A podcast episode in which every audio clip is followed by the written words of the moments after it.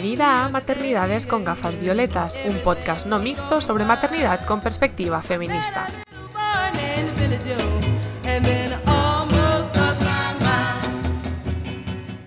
Hola a todas, soy Marta Busquets y os doy la bienvenida al tercer capítulo de la segunda temporada del podcast Maternidades con gafas violetas. Este podcast es posible gracias a la campaña de micromecenazgo en GoFundMe. Os animo a colaborar si os resulta interesante y entretenido. Podéis encontrarnos en las redes sociales. Os animo a compartir que nos estáis escuchando, así como a hacernos llegar vuestras impresiones. Patrocina este capítulo Asesoras de Lactancia Online, escuela de formación integral en lactancia materna, 100% online y dirigida a madres o profesionales que quieran formarse o actualizarse. También se dedican a la divulgación en redes, en su blog, Instagram y Facebook. Su web es www.asesorasdelactanciaonline.com. Como ya hemos puesto de manifiesto en anteriores capítulos, en nuestra cultura occidental existe una tensión muy importante entre biología y tecnología, con posiciones tanto enfrentadas como intermedias. Desde el feminismo, una de las propuestas más famosas y que más marcó el discurso en relación a la incorporación de la tecnología a nuestras vidas fue la del concepto cyborg, acuñado por Donna Haraway en el texto Manifesto Cyborg de 1983. Frente a posiciones que ella consideraba esencialistas, Donna Haraway creía que la distinción entre lo natural y lo artificial en realidad no existe, y hacía un llamamiento para utilizar la tecnología para ir más allá de las barreras del género, con el objetivo último de alcanzar una mayor justicia social. En relación con la incorporación de la tecnología a la reproducción, me parece especialmente interesante el pensamiento de la filósofa Rosy Braidotti. En su libro Sujetos nómades, del año 2000, decía textualmente que, desde una perspectiva feminista, lo que resulta particularmente problemático es que la apropiación biotecnológica de lo maternal ocurre precisamente en el momento de la historia en que las mujeres hemos exigido explícitamente el control político sobre nuestros cuerpos y nuestra capacidad reproductora. Sigue diciendo que, volviendo a la cuestión del cronos, si seguimos la lógica del biopoder, las mujeres seremos apartadas por la fuerza de las formas tradicionales de la maternidad, basadas en la familia patriarcal heterosexual, y llevadas a una reproducción altamente tecnificada, igualmente masculina. Hoy tengo el placer de reflexionar sobre estas cuestiones tan complicadas y polémicas con Ileana Medina Hernández. Ella es nacida en Cuba en 1973 y residente en Tenerife desde 1996. Migrante, periodista, profesora, conferenciante, funcionaria, bloguera, escritora, consultora y madre. Siempre inquieta intelectualmente, aprendiz de todo y experta en nada. Afirma estar convencida de que solo cambiando la crianza y la educación será posible dejar el mundo un poquito mejor de lo que lo encontramos. Tiene el famoso blog Tenemos Tetas.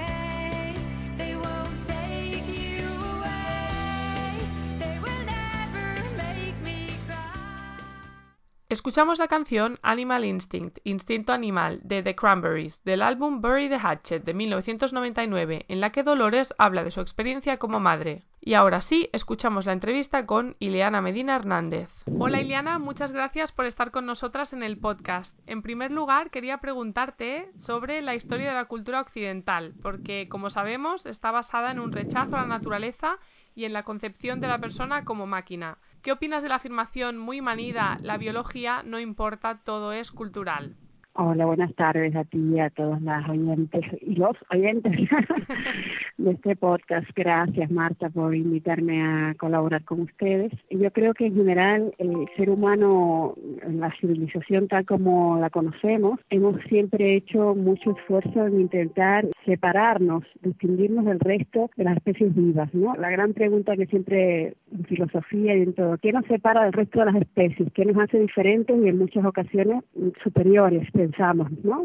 Entonces, un poco por ahí, incluso mucha investigación científica, antropológica, arqueológica y tal, ha ido destinada a intentar encontrar ese eslabón perdido entre el mono y el hombre que nos han separado, siempre pensando en qué nos separa, ¿no? Solo últimamente, a finales del siglo XX y XXI, con, yo creo quizás con las corrientes ecologistas, que con el peligro que vemos ya real de que estamos poniendo en peligro, ¿no? La naturaleza y el planeta, pues se ha empezado a intentar ver lo contrario, ¿no? Que nos une. Sin embargo, las corrientes feministas y en, muchas corrientes de moda también ahora filosóficas se ha puesto de moda el hacer hincapié en que todo es cultural, o sea, ese constructivismo estructuralista que siempre nos ha llevado a hacer hincapié en lo simbólico, ¿no? Que lo simbólico nos define como seres humanos, quiero decir, la cultura, el signo. Y yo creo que el equilibrio está en, en las dos cosas, ¿no? El equilibrio entre la mente y el cuerpo, entre lo simbólico, lo cultural y lo biológico, porque no dejamos de ser seres vivos y tenemos cuerpo y todo un funcionamiento que también nos, nos viene definido por millones de años de evolución y que no se cambia de un día para otro. A pesar de todo el machaque de que la biología es irrelevante, que creo que hemos recibido muchas de nosotras, hasta el punto de un paso más, incluso invitarnos a rechazar esta biología como fuente de nuestra opresión, muchas de nosotras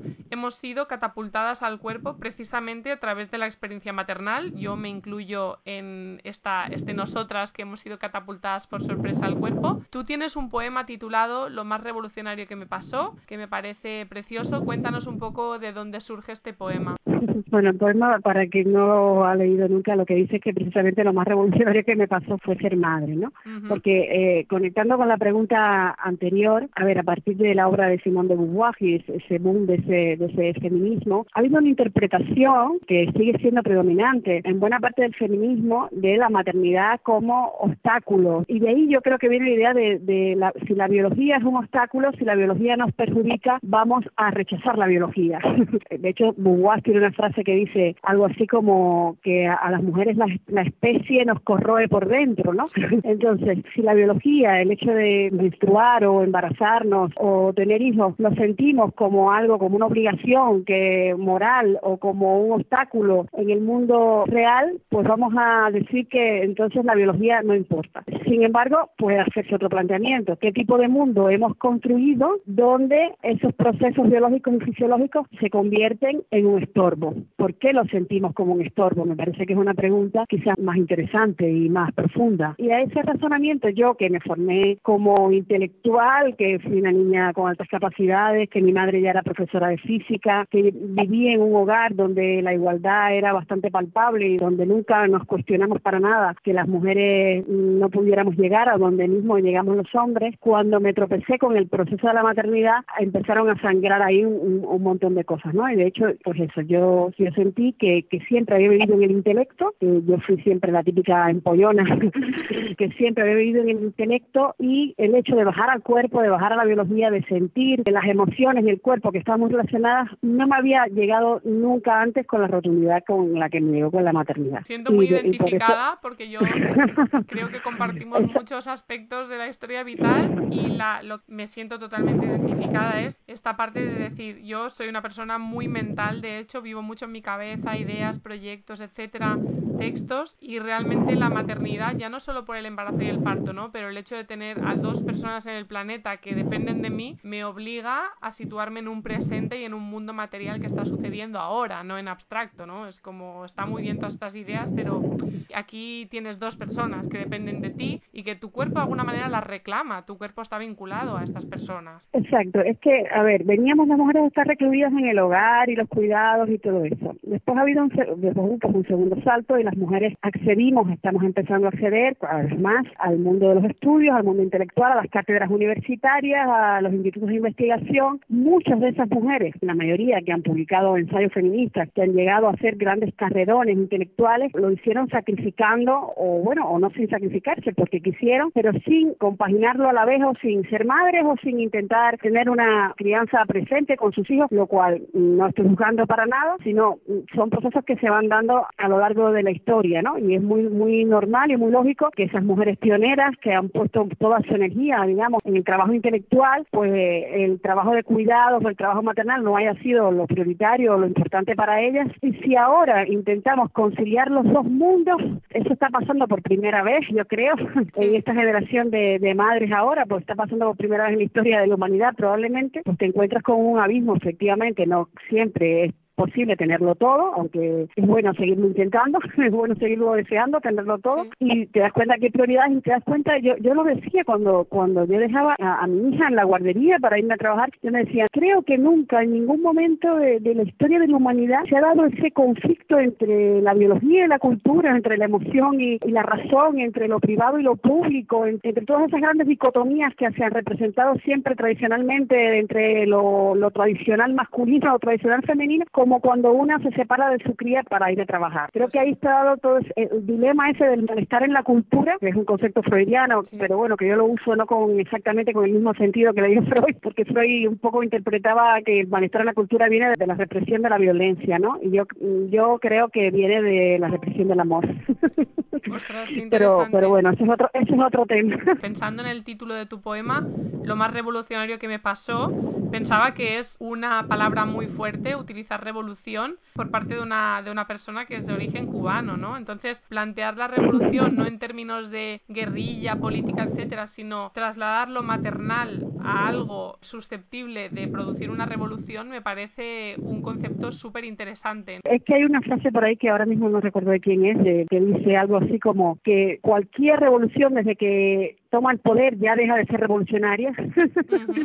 o sea, cualquier idea, por revolucionaria que sea, desde el momento en que ya se impone a los demás o se vuelve mayoritaria, deja de ser revolucionaria. lo revolucionario entonces es constantemente ir negando un poco lo, lo anterior, ¿no? Y así se van construyendo, digamos, círculos, espirales, espirales de, de desarrollo, donde uno intenta eh, superar e incorporar un poco aquello que viene faltando. Claro, yo me crié en esa idea de revolución heroica, de la gran gesta que luego después vimos que se convirtió en, pesadilla, ¿no? Y entonces el poema dice, casi todo lo que la gente considera revolucionario yo lo probé en su día, desde estudiar marxismo hasta, hacer trabajo agrícola voluntario, hasta consumir drogas o hasta o hasta hacer sexo en grupo, yo qué sé, ¿no? Todas esas cosas por las que la gente va haciendo revolución, por las que se va eh, desafiando la, la moral existente, ¿no?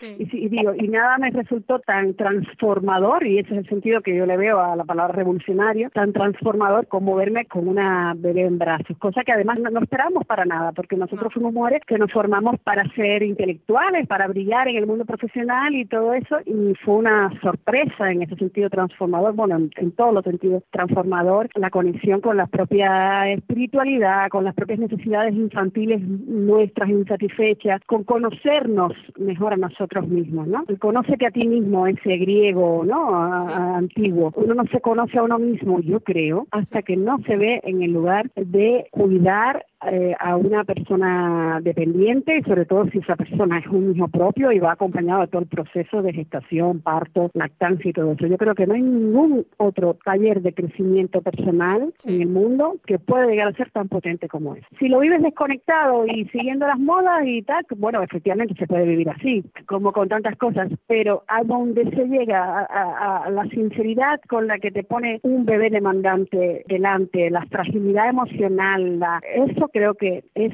insuperable ninguna otra experiencia vital. Eso significa que todas las mujeres tienen que considerar que la maternidad es lo más importante que le ha pasado en su vida. Pues no. Dejémonos ya de, decir deberes. A mí una de las cosas que me molesta mucho últimamente en las redes sociales, que por eso ya cada vez yo creo que, me alejo más de ellas, es que, que entro a Facebook y a todo veo. Le veo en el muro un rosario de, debes. Todo el mundo vendiendo una información para que tú hagas algo con ella y actúes en consecuencia. Yo cada vez estoy un poco más dejándome Pero a mí, a nivel personal y a muchas madres, en este contexto que hemos compartido esta experiencia, nos parece que efectivamente tener una medalla olímpica ni viajar a la luna, no sé por qué no lo he hecho, pero creo que te hace conocerte más a ti mismo. ¿Qué hacemos con el instinto maternal? ¿Qué es? ¿Existe? Porque te leí una reflexión que me pareció muy interesante donde diferenciabas entre un instinto de querer ser madre de un instinto maternal una vez eres madre. Mira, yo eh, en el debate este sobre el instinto maternal, no sé si a propósito de algún libro de Elizabeth Badinter o algo de esto, intentando encontrar un argumento, bueno, también lo también lo explica Casilda Rodríguez, pero me gustó el concepto de instinto científico, o sea, el que usa el neonatólogo Nils Berman, por ejemplo, ¿no? No usan la palabra instinto porque la palabra se ha desprestigiado mucho. Entonces, por ejemplo, la psicología, cuando quiso convertirse en científica, un poco descartó la palabra instinto por poco asible, ¿no? Usan otro, otro tipo de concepto que es algo así como un patrón de conducta fija, pero es, digamos, una conducta que se repite, una conducta que siempre en todos los ejemplares de una misma especie se repite, ¿no? Yo lo tengo escrito por ahí, explicado creo en, algún artículo en el blog donde traté este tema, ¿no? Es un patrón que todas las especies, independientes del aprendizaje, van a repetir. Uno de esos patrones de acción fija, creo que es así como se llama, patrón de acción fija, lo estudié también en, una asignatura de biopsicología, que una vez que empecé a estudiar psicología y no pasé de, ahí, explica que estos patrones de acción fija son independientes del, aprendizaje, ¿no? Nosotros como hemos querido que todo sea cultural, pues hemos renunciado a que no exista algo que sea independiente del, del aprendizaje. Pero efectivamente en todos los mamíferos, por ejemplo, hay una conducta de acción fija que es, por ejemplo, la lactancia maternal. Entonces, Neil Berman explica que el instinto maternal sería algo cercano como a esa, pauta de acción fija y que, y que tiene que ver con la capacidad de la madre de responder a las necesidades de la cría. No ese concepto que entendemos de que a todas las mujeres cuando cumplen, por decir algo, digamos 20 años, le tiene que dar deseos de ser madre. No tiene absolutamente nada que ver con eso. Porque por otra parte, y ahí sí que interviene la cultura, pero también podríamos entender, por ejemplo, que la cultura está interviniendo cuando nosotros no sentimos deseos de ser madre o por algún una razón, si devenimos madre, no tenemos deseos o capacidad para cuidar de las crías, ¿no? Es de suponer que la naturaleza, la evolución a lo largo de millones de años ha predispuesto a las madres a responder a las necesidades de las crías, porque los mamíferos, al nacer, pues si no tienen a la madre para mamar de ellos o para, ¿sabes? No, las crías hubieran desaparecido. también podríamos hacernos la pregunta contraria, la pregunta de ¿qué nos pasa como cultura, como grupo, como civilización, cuando las mujeres dejamos de tener esa conducta, cuando no deseamos o cuando no ¿Qué pasa, por ejemplo, en las culturas desarrolladas que la natalidad tiende a cero? Pongámonos de acuerdo si usted quiere en que todo es cultural. Vamos a asumirlo, vamos a decir, venga, sí, todo es cultural, pero ¿son todas las culturas iguales? Entonces, ¿no nos podríamos hacer la pregunta contraria de qué pasa cuando la cultura nos lleva a natalidad prácticamente cero? O sea, a que las mujeres, la mayoría de las mujeres, de la mayoría de las familias, de los hombres, de, de, las, de, las, de las sociedades desarrolladas, no deseemos ya más, no tengamos ya como deseo eh, reproducirnos o tener hijos y las prioridades sean otras. ¿Es esa la única cultura posible o puede haber unas culturas que sería lo, normal o, lo deseable, sí, porque sin reproducción no hay no hay no hay vida, no hay especie, no hay continuidad. ¿Hay algo patológico o hay algo negativo en una cultura, en una sociedad donde tener un hijo sea poco más que una heroicidad, donde cada vez la natalidad tiende más a cero? ¿Qué está pasando ahí? ¿Qué factores culturales, sociológicos, históricos, tecnológicos, eh, biológicos están incidiendo en que la, sociedad humana, por lo menos con el modelo de desarrollo que conocemos, al tender hacia ese desarrollo, la natalidad, la natalidad Estaba un poco reflexionando a raíz de lo que tú me explicabas, porque efectivamente es bastante extraño que siempre nos planteamos por qué las madres habitualmente en condiciones favorables cuidan y aman a sus criaturas y no nos preguntamos por qué en nuestra sociedad no lo estamos haciendo o tenemos tanto conflicto a la hora de hacerlo, ¿no? De hecho, vale, todo es cultural, pero la realidad es que la cultura no me ha enseñado cómo quedarme embarazada y hacer un bebé de cero, ¿no? Desde una célula y luego ese bebé nace y nadie me ha enseñado eh, a fabricar leche y nadie me ha enseñado a respirar ni a que mis riñones hagan su función y en cambio tenemos una sociedad, una cultura donde vemos a personas pues con problemas de alimentación, de defecación, todo este tipo de funciones que deberían suceder de forma normal, y no me gusta mucho la palabra normal, pero ya me entendéis, habitual, y así como vemos bastante claro que el estrés y los condicionantes nos hacen enfermar y nos hacen estar irascibles y nos hacen estar en nuestra mayoría empastillados, tomando ansiolíticos, antidepresivos y todo lo demás, vemos claro que es un condicionamiento cultural, nos cuesta asumir que realmente este desamor que nos afecta mm, sea un condicionamiento cultural. Es que mira, cualquier zoólogo de poco pelo sabe y es básico en biología que los animales en cautiverio o los animales en estrés, el primer comportamiento que se afecta es el comportamiento reproductivo, porque efectivamente si tú necesitas, si tú estás estresado, el organismo se pone en modo, yo lo que tengo es que sobrevivir, no voy encima a reproducirme. Las conductas reproductivas y la capacidad de quedarnos embarazadas, de parir por nosotras mismas y de luego alimentar a las crías es una de las primerísimas cosas que se perturban cuando, por ejemplo, los animales viven en cautiverio. De ahí que los zoos, por ejemplo, tomen como un ejemplo de bienestar de sus animales que sean capaces de reproducirse en cautividad. Entonces, eso es lo que está pasando con los humanos. Nosotros somos una especie en cautiverio.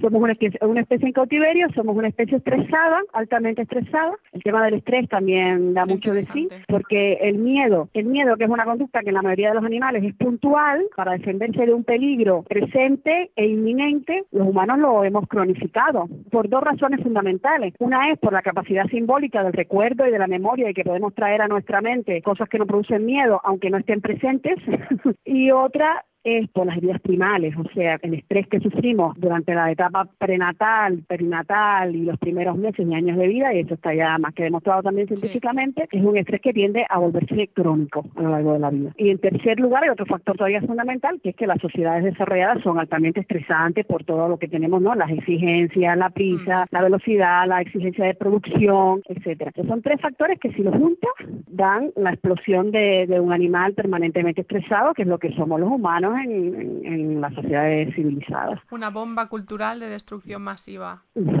Casi. Por otro lado, no me gusta mí ser muy pesimista. Yo soy de las que piensa que todo tiempo pasado fue peor, porque realmente parece que estamos en contra del desarrollo cuando realmente ahora mismo las sociedades, la gente vive más que nunca también en las sociedades desarrolladas, probablemente vivamos mejor que durante muchas generaciones anteriores. Yo no soy personalmente pesimista, yo creo que de hecho creo que cada vez somos más, es decir, igual nos tendríamos que trasladar a un periodo muy primitivo donde había una supuesta utopía humana, ¿no? Pero creo que actualmente, si miras en los siglos anteriores, ha habido muchos avances, lo que pasa que ahora tenemos una pregunta de sostenibilidad encima de nosotros, de si realmente podemos considerar como un avance conductas o tendencias que a medio o largo plazo nos extinguen y de hecho esto se relaciona con esta tendencia que mencionabas y que mencionas a menudo en tu discurso sobre cómo conforme una sociedad se va desarrollando más, la tendencia es no solo la de disminuir o incluso no tener descendencia, sino que llegas a reflexionar sobre una posible era robótica como una siguiente etapa evolutiva de la humanidad. Bueno, yo, yo le, oí por ahí un gurú que después resultó que era medio falso. o sea, era falso el gurú, por lo visto era un tipo que andaba por ahí por el mundo dando conferencias de alto nivel, incluso estuvo en la tele, en España y todo. Toma ya. Tampoco me acuerdo exactamente su nombre. E, era de origen venezolano y trabajaba en por ahí en, Stanford o en una de estas estos polos Silicon Valley, en uno de estos polos, ¿no? Y él decía, científicos, él decía que, lo decía con optimismo, claro, lo decía como algo muy bueno, que íbamos a dejar de morirnos muy pronto, porque ya la tecnología, el desarrollo tecnológico va a llevar a que, por ejemplo, pues eso, que no, se nos enferma el corazón, pues me quito el corazón que tengo y me pongo uno artificial, ¿no? Se me enferma un pie, me quito el pie que tengo y me pongo uno artificial, ¿no? El desarrollo tecnológico, la robotización nos vendría en dos sentidos, tanto en el sentido de que nos podría, nos vamos a ir pudiendo quitar pedazos del cuerpo, sustituyéndolos por otros, como en el sentido de también la, la reproducción está cada vez más cerca, el útero artificial todavía parece una cosa lejana, pero bueno, cada vez más, si vamos juntando los desarrollos en reproducción asistida con los desarrollos en supervivencia de prematuros, pues cada vez nos vamos acercar, acercando más un punto con el otro, ¿no? O sea, que parece posible o, o posible el hecho de, de, que nos podamos reproducir como máquinas. Y él decía que por eso él sostenía la idea de que el robot, los robots son la siguiente fase de la evolución de la humanidad humanidad. No como algo negativo, no como algo, vienen los robots y nos van a extinguir, o algo apocalíptico, la humanidad se extingue, sino que el, así como mismo pasamos de ser monos a ser hombres, pues vamos a pasar a ser, de ser hombres a ser robots, a una especie de superhumanos que distintos. Y a mí, fíjate que esta idea no me parece tan descabellada.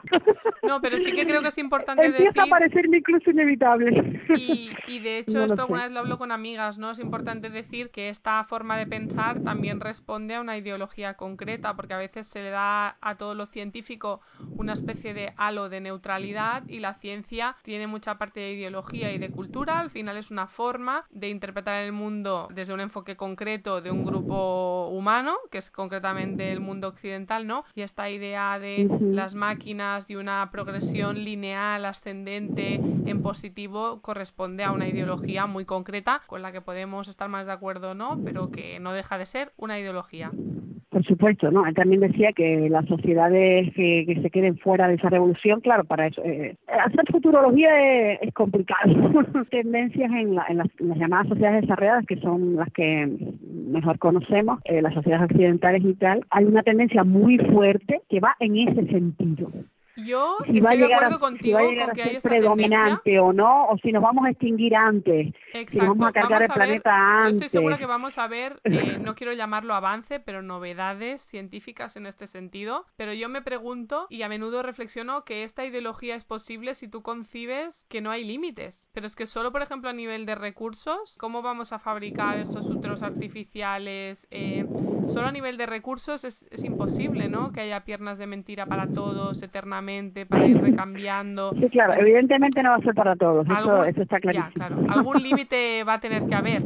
Sí, probablemente los límites, el límite sean los recursos, que por eso es que están buscando eh, eh, recursos fuera, en otros planetas, en otros ¿Y nivel eh, aun cuando, cuando muchos millones humanos, aun cuando muchos millones de humanos se queden luego en el camino siendo pobres o muriéndose de contaminación o de hambre. Yo a veces me lo pregunto, imagínate que efectivamente crean úteros artificiales. ¿Qué va a ser una persona nacida del plástico? ¿Es realmente el amor? ¿Qué, es un hijo de, ¿Qué es un hijo de un robot? Un robot. Y por eso de ahí vendría la robotización como una siguiente fase o como una rama de otra especie de esto que cuentan no las distopías o que cuentan las películas sí, yo me pongo muy distópica. Me imagino a menudo no un, típico estado nación patriarcal que decide que necesita población o que necesita gente para hacer guerras y pone en marcha pues cientos de miles de úteros de bebés a los que nadie habrá creído nunca y que van a una guerra a morir a los que nadie llorará sí y que ellos tampoco tendrán a nadie a quien invocar cuando estén muriendo. Entonces me pongo un poco tremenda, pero es que realmente tiene unas connotaciones muy heavy. La verdad es que sí. Yo tampoco he pensado mucho más allá, pero bueno. Lo que sí me he dado cuenta es que hay una cierta tendencia asociada al progreso, al desarrollo, y cada vez más también reflejada en las ciencias sociales, a través de, una parte del, del pensamiento feminista y de las teorías queer y todo esto, que va en contra de la biología, en contra de la reproducción sexual humana, que es favorable, totalmente funcional a la robotización. Si el cuerpo no importa, si el sexo no importa, si tal, pues, pues entonces ¿qué será? Pues será una forma de reproducción tecnológica. Me interesa llamar la atención en eso, en, que una buena parte del pensamiento feminista y del pensamiento queer es funcional a la robotización humana, porque si no es a través de la maternidad y de la reproducción sexual, entonces ¿cómo nos reproduciremos? ¿Qué será de la humanidad? Y no lo estoy juzgando, ¿eh? No estoy, no estoy haciendo juicio. Sí que veo la relación eh, que es absolutamente funcional una cosa con la otra. Unas preguntas que te quería hacer es que precisamente tú eres crítica con el feminismo por su rol en la devaluación de lo maternal y que te iba a animar a reflexionar más sobre esto, así que por favor. A ver, siempre lo que me dicen es hay muchos tipos de feminismo. Yo digo, vale, bien, seguramente hay muchos tipos de, de todas las cosas, pero evidentemente hay un, por lo menos en España, el feminismo que yo he visto que está representado, que ha llegado a las instituciones, que también ha llegado, por ejemplo, en Estados Unidos, es el que predomina en las cátedras universitarias, en, en los centros de producción del pensamiento, en los institutos de estudios de género y en los institutos que se han creado en las administraciones públicas. Es un feminismo fundamentalmente preocupado por la igualdad de la mujer en el entorno laboral, intelectual, empresarial, o sea, en el entorno productivo. Y esto consiste en considerar la maternidad como un obstáculo, en considerar que las crías deben ser institucionalizadas desde el minuto cero y que no pasa nada, y en considerar que da lo mismo una madre que un padre, una teta que un biberón y, que los niños están igual de bien y, y que lo importante es que las mujeres podamos reincorporarnos lo más pronto posible al ámbito laboral para que no nos vayan a discriminar por ello, ¿no? Entonces, ese es el feminismo que yo he visto que ha triunfado, que ha llegado a las instituciones y de hecho, el hecho, valga la redundancia, de que llegue a las instituciones nos debería de resultar sospechoso, porque si fuera tan revolucionario como dicen, seguramente no no hubiera llegado tan fácilmente a las instituciones y a las becas Fulbright y a las becas Rockefeller, ¿no? Totalmente. Entonces, entonces algo hay ahí, bueno, yo lo veo claro. Esa mentalidad es también absolutamente funcional a la mentalidad capitalista de convertirnos todos en fuerzas productivas, primero que otra cosa, ¿no? Y consta que yo no soy nada anticapitalista tampoco. es decir, yo creo que, eh, bueno, si, si se piensa como anticapi como lo contrario al capitalismo, el comunismo, que es también en la dualidad en la que casi siempre, en la que siempre, en la que casi siempre se cae. Pero sí soy capaz de ver qué consiste la lógica capitalista y aunque esta sea hoy en día inevitable y la única que la única que conocemos porque las, las propuestas comunistas que se han hecho socialistas han sido infernales y las conocemos y yo las conozco muy bien, sí me doy cuenta de que efectivamente la lógica mercantil, la lógica capitalista se beneficia con el hecho de que las mujeres y los hombres estemos todos incorporados incorporados al trabajo en igualdad de condiciones. O sea, tú dime lo que tú quieras, pero no me digas que es anticapitalista eso porque no lo es. o sea, que todos nos vayamos a trabajar de sol a sol por las mañanas mientras las crías se quedan, que no nos reproduzcamos, que el dinero que ganamos nos lo gastemos todo en consumir y todo eso es, es absolutamente funcional a la lógica capitalista y también es, es funcional a la lógica de la, de la tecnologización y la robotización, como que pospongamos, congelemos nuestros óvulos, pospongamos la reproducción, o sea, es de cajón. Es que para mí es una obviedad, sinceramente. Mira, y esto enlaza también con los famosos permisos iguales e intransferibles ¿no? Esta idea de que las mujeres y los hombres tenemos que ser iguales en el mercado laboral y a nivel de productividad. Y también esto va ligado a un concepto que tú manejas bastante, que es el de prótesis, ¿no? Eh, para, para yo poder hacer unos permisos iguales e intransferibles requiero de prótesis maternales. De hecho, incluso hoy en día ya estamos, ¿no? La ciencia que decíamos que avanza, ya hemos dado un salto no solo de los dudús y las amaquitas robóticas que se mecen solas y las cunas que fingen una respiración y los robots que graban tu voz, etcétera, ¿no? Sino que tenemos prótesis literales de, tetas de silicona para que un hombre se ponga un biberón, sienta que está dando el pecho. Entonces yo reflexionaba mucho sobre esto porque siempre pienso que el tema de las prótesis es como muy absurdo, ¿no? Es como cuando te dicen, pues, y por favor, no es una forma de juzgar, ¿no? Pero la experiencia de dar un biberón, que es una botella que tiene unos componentes determinados, no puede ser la misma que la de poner el cuerpo. Igual que el hecho de que eh, mi pareja, mm, hombre o mujer, me penetre con un juguete sexual, pues no deja de ser lo mismo que una interacción, em, digamos, carnal, ¿sí? Y obviamente sin entrar a valorar y obviamente sencillamente que me parece todo un poco desangelado, ¿no? En el sentido de, vale, sí, yo puedo coger un eh, vibrador y provocarme un orgasmo y este orgasmo está ahí y es válido, pero le hemos quitado el, el componente, sobre todo si lo hago en solitario, de interacción Exacto. Ahí está la clave en la que yo digo, eh, eh, ahí está la clave donde en ese concepto de prótesis está la clave de la relación entre estas teorías profundamente individualistas de solas estamos mejor, cualquier tipo de sexualidad es válida y que consta que que no lo niego eso. Eh, o sea, todas las personas, todos los tipos de sexualidad tienen que ser válidas, exactamente, eh, todas las personas, porque efectivamente las personas no elegimos nuestra forma de sexualidad, igual que tampoco elegimos y que nos creemos que elegimos si queremos ser madres o no. ¿Cuántos condicionantes están ahí detrás de nos emparejamos o no, de si tenemos hijos o no? ¿Cuánto hay de condicionante social, de poner las cosas fáciles, etcétera, detrás? Soy creyente cada vez más en que elegimos mucho menos de lo que nos creemos que elegimos, ¿no? El tema de la prótesis está, efectivamente, hay que respetar absolutamente a, todo el mundo, sea como es nadie, es culpable ni responsable de las carencias que tiene que pueda ser susceptible de prótesis. Pero claro, y ahí yo digo la palabra carencia inmediatamente hay como una lucecita, pero tampoco puedes usar la palabra carencia. No se puede considerar, o sea, estamos en un nivel de pensamiento políticamente correcto donde nada puede ser considerado una carencia, una deficiencia, una minusvalía, mm. precisamente para que no haya discriminaciones, para no tratar mal a nadie. Pero yo creo que en, en eso ahí nos hemos confundido. hemos confundido no no hay que tratar mal a nadie, mm. hay que tratar a todos los seres humanos, amarlos y respetarlos tal como son, independientemente de sus características, y cuando llevamos eso al plano de análisis social, darnos cuenta de cuando una sociedad está creando enfermos, porque es que eh, entonces eh, si, si, nada, si todo está bien y todo está perfecto, no nos damos cuenta de cuáles eh, las carencias, la hostilidad, de hasta dónde nos está llevando un poco la hostilidad de la sociedad actual, ¿no? A esa evolución protésica precisamente, a necesitar cada vez más prótesis. He leído últimamente noticias de que las personas jóvenes tenemos, a pesar de que parece que vivimos una época de la hipersexualización, tenemos de hecho menos sexo, entendido como con otras personas. Tenemos mucho sexo mirando una pantalla porno, tenemos sexo pues con juguetes eróticos,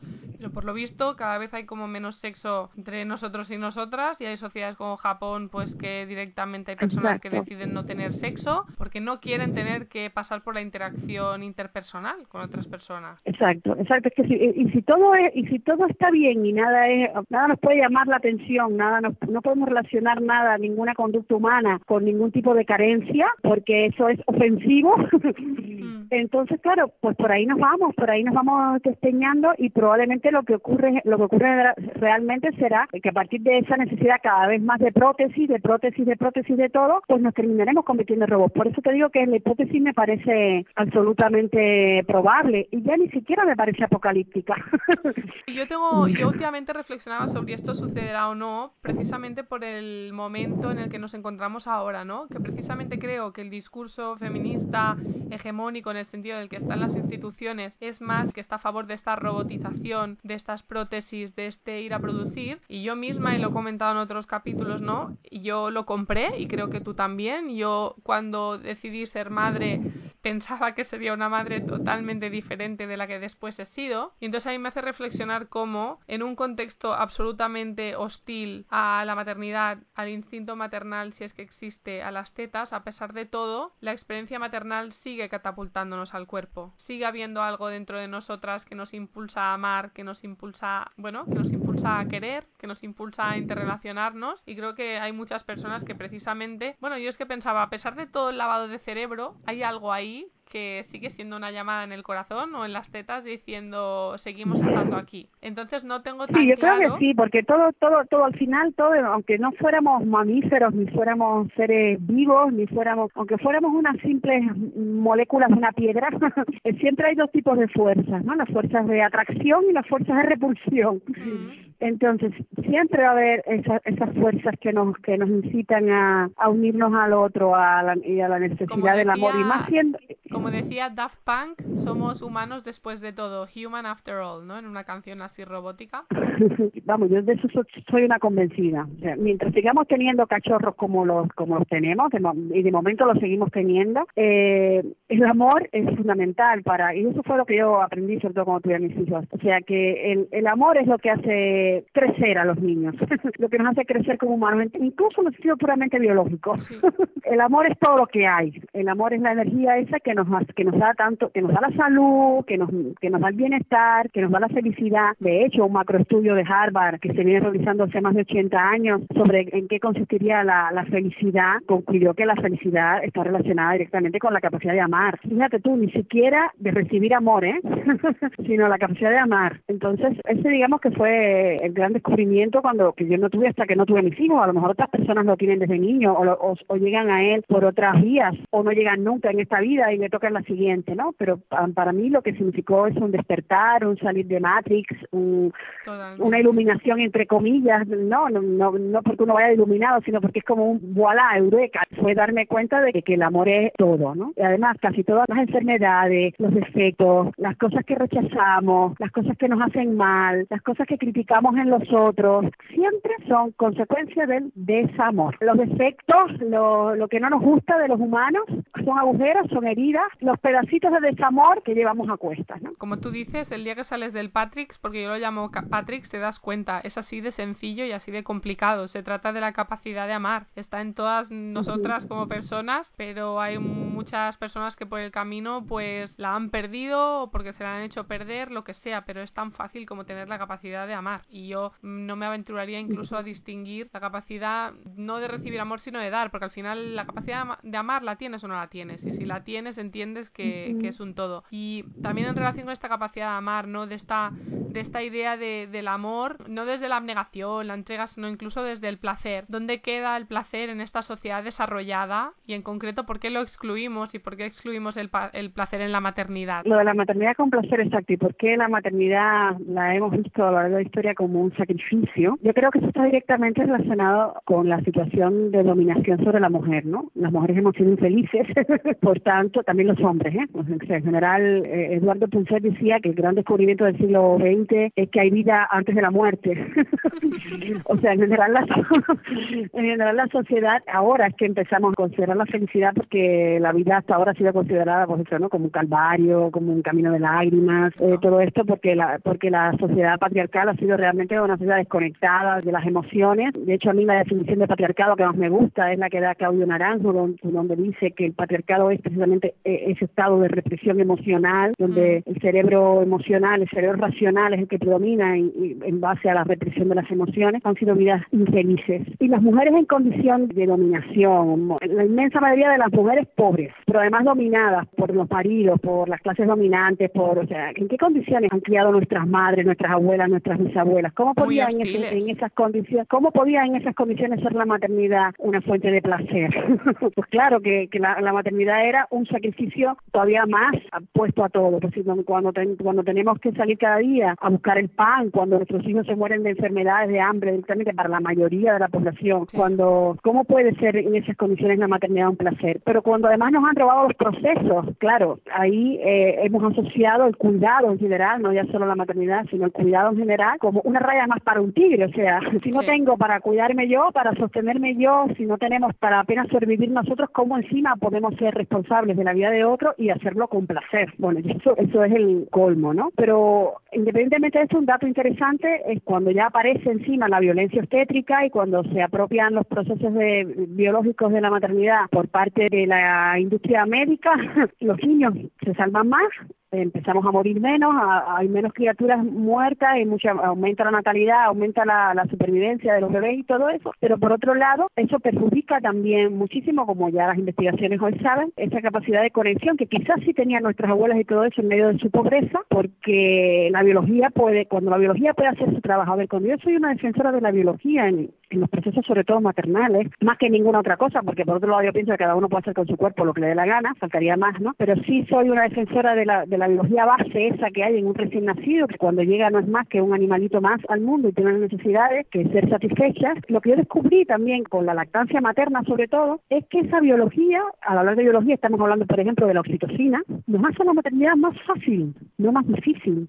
Claro. O sea, si hay un mecanismo biológico pensado para que yo me conecte con mi criatura y eso me dé placer y eso me resulte placentero y eso me resulte más fácil y lo perturbamos, tenemos que sacar entonces la capacidad de cuidar de otro lado, del sacrificio o del deber, pero cuando la biología hace su trabajo como en otras mamíferas y hay un parto con un, boom oxitocínico que hace que tú te enamores de esa criatura automáticamente y hay unas tetas que se llenan de leche y lo que quieren es que el bebé succione y eso te hace que te, que te sientas mejor y hay una conexión que tú te pasas el primer año en un limbo, como, me pasó a mí con mis hijos, en un limbo completamente en una nube, eso ya es algo que mis hijos se llevan ganado y es algo que yo no tengo que poner ni en forma de sacrificio, ni en forma de deber, ni en forma de estudio, ni en forma de, ahora de leerme artículos para ver cómo lo tengo que hacer mejor, ¿no? Ya ahí la naturaleza hizo su trabajo. Yo lo experimenté sobre todo con mi segundo hijo, claro, porque ya tenía la, la, la experiencia, lo, todo lo que había aprendido con la primera, ¿no? Y tú dices, y eso es algo que nos llevamos ganado, o sea, si un parto respetado, donde se produce ese boom de oxitocina natural y de prolactina y de todo, nos ayuda a que encima la maternidad sea más fácil, a que, a que estemos ahí tiradas todo el día con nuestras crías, la cría satisfecha y nosotros también, ¿cómo vamos entonces deliberadamente a perturbar ese proceso? el problema es que si estamos, todo el día, si estamos todo el día tiradas gozando, no estamos produciendo, pero ahora estaba pensando, porque claro, yo estas preguntas te las envié hace un tiempo y entre medio pues ha pasado la polémica esta bestia, además en relación con el capítulo del podcast sobre maternidad comunidad de sexualidad, que he recibido todo tipo de machaque, insultos e incluso llamamientos a mi erradicación y las que piensan como yo, literal en redes, por haber dicho que embarazo, parto y maternidad son estadios sexuales de la mujer y por haberme atrevido a decir que pueden ser placenteros o que en ellos puede haber felicidad y se pueden vivir desde la felicidad o el goce o el disfrute, ¿no? Entonces... Es que están regulados por exactamente las mismas hormonas que regulan el sexo. Es más, es que el sexo existe y esas hormonas regulan al sexo porque son necesarias para la reproducción. Es... que lo que le interesa es que te reproduzcas. Entonces, por eso hace que sea placentero tanto eh, el sexo o el, coito como, como la gestación, como el parto, como el embarazo, porque a la especie lo que le interesa es, a la vida lo que le interesa es continuar. Eso ha llevado a que, a que se favorezcan a través de la selección natural eh, aquellos procesos que hacen que la vida continúe, efectivamente. Es que hay tantos tabúes que todavía, Marta, que por eso te digo, yo admiro muchísimo a las que publican ese tipo de artículos en prensa generalista y se someten al escrutinio público ese de los comentarios en las redes sociales y de los comentarios en los periódicos y en todo eso, porque claro, estamos a, tantos años luz a veces de comprender esto, que efectivamente la, la, la opinión pública te va a, crucificar, y más cuando por todos lados, porque si el feminismo oficial también es contrario a esto, si el patriarcado es contrario a esto, ¿en, qué terreno de qué? Pues quedamos, pues efectivamente, luego nos llaman las cuatro locas de la teta, pero claro, y aunque tengamos la evidencia científica de nuestro lado, porque son las mismas, exactamente las mismas hormonas las que intervienen en el acto sexual que en el parto, y eso no es casual. Yo es que lo que pensaba que es un poco como hace, yo qué sé, hace décadas, cuando lo comparaba a decirle a una mujer hace décadas que el sexo podía ser placentero, ¿no? Había hace décadas, había un montón de mujeres, incluso hoy en día, yo me encuentro mujeres que van a parir, están embarazadas y te dicen que no han tenido nunca un orgasmo, ¿no? Entonces, claro, decirle a alguien que el sexo puede ser placentero cuando no ha experimentado un orgasmo, cuando tenemos un montón de mujeres con prácticas sexuales que les duelen y que acceden solo por el deseo, entre comillas, de sus parejas. Hay personas a las que les puede resultar muy violento cuando tienen una experiencia dolorosa traumática, etcétera, de un evento, como puede ser pues tener sexo o en este caso la maternidad, cuando tú les dices, oye, mira, es que esto puede ser placentero, pues obviamente ahí se remueven una serie de cosas que, que duelen. Por otro lado está el, famoso tabú del incesto, que entonces puede llegar a relacionar ese tipo de placer maternal, que nada tiene que ver con el incesto, por supuesto, con el incesto y con todos los, patrones y los esquemas mentales que la gente tiene, ¿no? Y mm. todo eso hace así un cortocircuito en la cabeza de la gente, que bueno, imagínate, es como, pero claro, uno solo puede expresar lo que en libertad lo que lo que lo que quiere expresar y ya donde cae ese mensaje pues ya no es cuestión nuestra porque solo caerá en los oídos efectivamente que están que están preparados para, para escuchar ya eso que se va a hacer. Como mínimo escuchar un poco con respeto porque también había un montón de críticas de gente que no se había escuchado el podcast ni había visto de dónde salía aquello. Bueno da igual. Em, háblame de tu idea de la ética de dar o cuidar frente a posicionamientos más igualitarios. Una, una crítica que, que, que yo también he hecho al, tema de los permisos iguales intransferibles y todo eso, que es que da la impresión de que nos estamos peleando por volver al trabajo. O mm. sea, nunca he visto que un permiso paternal, que teóricamente es un privilegio, no lo hayan luchado los hombres, sino que lo, están luchando las mujeres, con lo cual, con un sector del feminismo. Con lo cual, esto parece, es, obvio, nunca he visto ninguna otra cosa en, la historia de la humanidad, un supuesto derecho que lo luchan no el interesado, no el sujeto pasivo que debe recibirlo, sino otro. Con lo cual queda, queda claro que hay se está viendo lo, el hecho de quedarse a cuidar el bebé no como un privilegio, sino como un castigo, como una carga que habría que repartir. Entonces, pues claro, mm, mientras eso siga siendo así, no avanzamos en poner el cuidado en el centro. El cuidado se revalorizará cuando nos fajemos por cuidar, cuando, pues cuando haya personas que den voz a yo me quiero quedar cuidando. Y esto es tan válido, tan placentero y tan maravilloso como reincorporarme al trabajo. Yo a menudo lo digo, que tanto que hablan de la romantización de la maternidad, yo creo que en nuestra sociedad lo que hay es una romantización del mercado laboral que vamos. Sí, del trabajo. o sea, el trabajo libera. La palabra trabajo viene del latín tripalium que significa castigo. ¿Cuándo nos han hecho creer que trabajar es lo más maravilloso que nos puede pasar en la historia? Pero además, ¿quiénes defienden esta idea? Defienden esta idea cuatro profesionales, intelectuales, catedráticos o catedráticas universitarias cuyo trabajo es un trabajo privilegiado y que les encanta lo que hacen. Mm. Pero ese no es el trabajo que hace la mayoría de la gente. La mayoría de las mujeres son cajeras del Mercadona, limpiadoras, oficinistas, obreras de fábrica y también de hombres. ¿eh? El 99% de, de, de, los trabajadores hacen trabajos que nadie quiere hacer. Entonces, eh, hemos comprado el discurso de una clase elitista intelectual como el único discurso posible. Nos han metido y nos han disfrazado ahí el feminismo con un problema de género cuando, cuando ahí hay mucho problema de clase también. ¿Qué trabajo es placentero? Sí, el trabajo de las profesionales liberales en muchos casos es muy placentero y porque además vivimos en el intelecto estamos absolutamente desconectadas de los cuerpos y de las emociones y lo que queremos es volver allí a ese lugar donde nos vestimos, donde nos celebran lo guapa que estamos, donde valemos por nuestra aportación intelectual, donde ganamos dinero, o sea, donde está todo lo valioso, lo que se reconoce. Eh, un cuerpo perfecto, una ropa, una ropa bonita, unos artículos preciosos que publico no sé qué revista, o un trabajo maravilloso donde me, que, donde me pagan mientras otras mujeres pobres cuidan de mis hijos. Yo, que además no soy izquierdosa para nada, porque ya vengo, vengo escaldada de Cuba, uso este argumento porque, porque precisamente lo desmonta, o sea, un poco, nos damos cuenta de qué es lo que hay detrás. Yo no soy ni izquierdosa ni derechosa en ningún sitio. A mí lo, últimamente lo que me gusta es sentarme a, mirar el, el, tablero de ajedrez como si yo fuera un extraterrestre, ¿no? Y digo, mira, pues estos juegan estas bazas, estos y estos y estos. Un poco lo que nos tenemos es que dar cuenta cuando nos estamos autoengañando, ¿no? Que es a mí lo que siempre me ha, me ha producido. Cuando estamos produciendo un discurso, cuando en realidad queremos decir otra cosa. El discurso oculto. A mí me ha puesto los pelos de punta lo primero que has dicho, ¿no? Lo de que el trabajo nos hará libres, porque esta es una frase que, como sabemos, las que hemos estado en campos de concentración nazis, ¿no? La, la gran consigna ahí en la entrada era Arbeit macht frei, el, el trabajo os hará libres. Entonces, pues bueno, que lo digan ellos, pues no sé, ¿sabes? Ya para acabar, quería preguntarte, tú ya llevas muchos años en el activismo maternal, tienes el blog de un blog de referencia para muchas que es Tenemos Tetas, entonces quería preguntarte si tú crees que la reivindicación Tenemos Tetas sigue estando en vigor hoy en día o si es obsoleta. Bueno, yo lo que sí veo es que mm, como reivindicación no sé, porque yo estoy cada vez menos reivindicativa.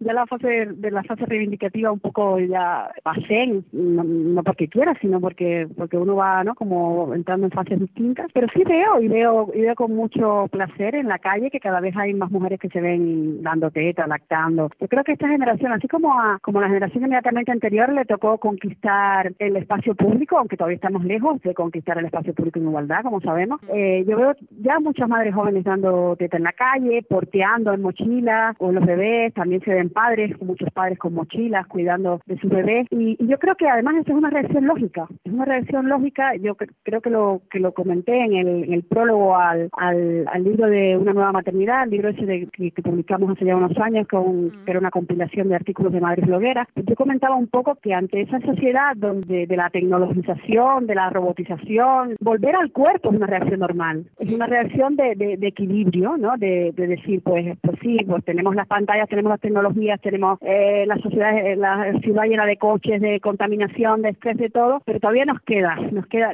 hay cosas que podemos descubrir, que podemos, y por eso también la reacción ecologista y es la reacción, el razonamiento lógico del ecologismo feminista tendría que ser la lactancia materna. No hay nada que, que una a la vez la ecología y el feminismo como la lactancia materna, como la recuperación de nuestros cuerpos y el, y el, empoderamiento y la, y la, conectar con nuestros cuerpos. Sin embargo, hay por ahí intelectuales que van de, de ecofeministas y niegan la importancia de la lactancia materna, lo que me parece el colmo del absurdo, el colmo ese de, de reproducir un, un, pensamiento intelectual que eh, eh, inconsciente, inconsciente, realmente desconectado de, las experiencias vitales y de nuestras emociones y de nuestras necesidades emocionales. Bueno, es bastante curioso porque el país hizo un artículo sobre ecofeminismo, creo que era un año, y claro, y la frase era un ecofeminismo al gusto de Simone de Beauvoir. ¿Y en qué lo habían adaptado para que le gustara a Simone de Beauvoir? Precisamente en lo maternal. Un ecofeminismo antimaternal y en particular antilactancia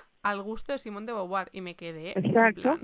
Qué fuerte. Sí, es, eh, es, que es que las hay por ahí, ¿no? Yo no, quiero ahora no, quiero ahora no quiero ahora mencionar nombres, pero pero me vienen los nombres a la cabeza de, de algunas intelectuales que se han apuntado a los partidos verdes, a los partidos de izquierda, se llaman ecológicas, se llaman feministas y son profundamente antimaternales y anti lactancia materna. Entonces, tú dices, es que no han entendido absolutamente nada, porque cuando el intelecto se desconecta de las emociones, pasa eso, ¿no? Cuando utilizamos el discurso intelectual para justificar nuestras propias carencias, para no sentirnos culpables de, de, alguna cosa pasada, cuando utilizamos el discurso intelectual simplemente para decir quiéranme como soy, que es mucho de lo que hay también. Entonces, cuando, cuando se es inconsciente de lo que mm. hay detrás, pues el discurso intelectual desvaría, desvaría. Y hoy en día hay mucho discurso intelectual desvariando, desvariando, que incluso sirven a intereses contrarios a los que dicen defender. Totalmente, porque aparte yo soy muy afín al ecofeminismo y a mí hay un libro que me abrió los ojos y me encantó, que es el de Ecofeminismo de María Mies y Vandana Shiva. Y claro, muchas de estas corrientes ecofeministas vienen de compañeras precarizadas del sur global. Entonces tú coges todo ese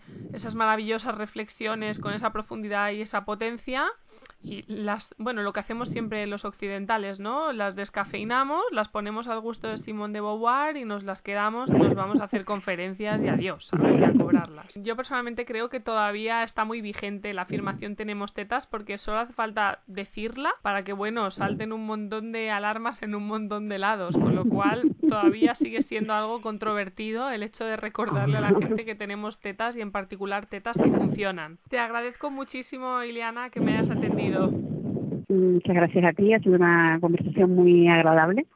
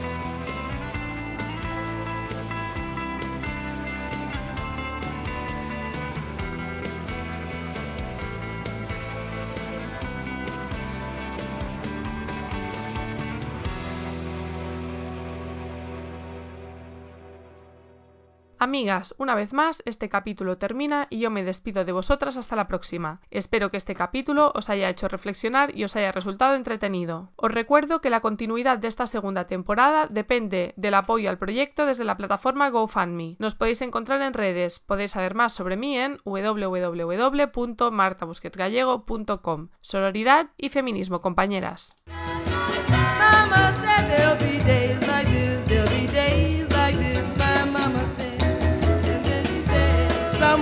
Well, look at me.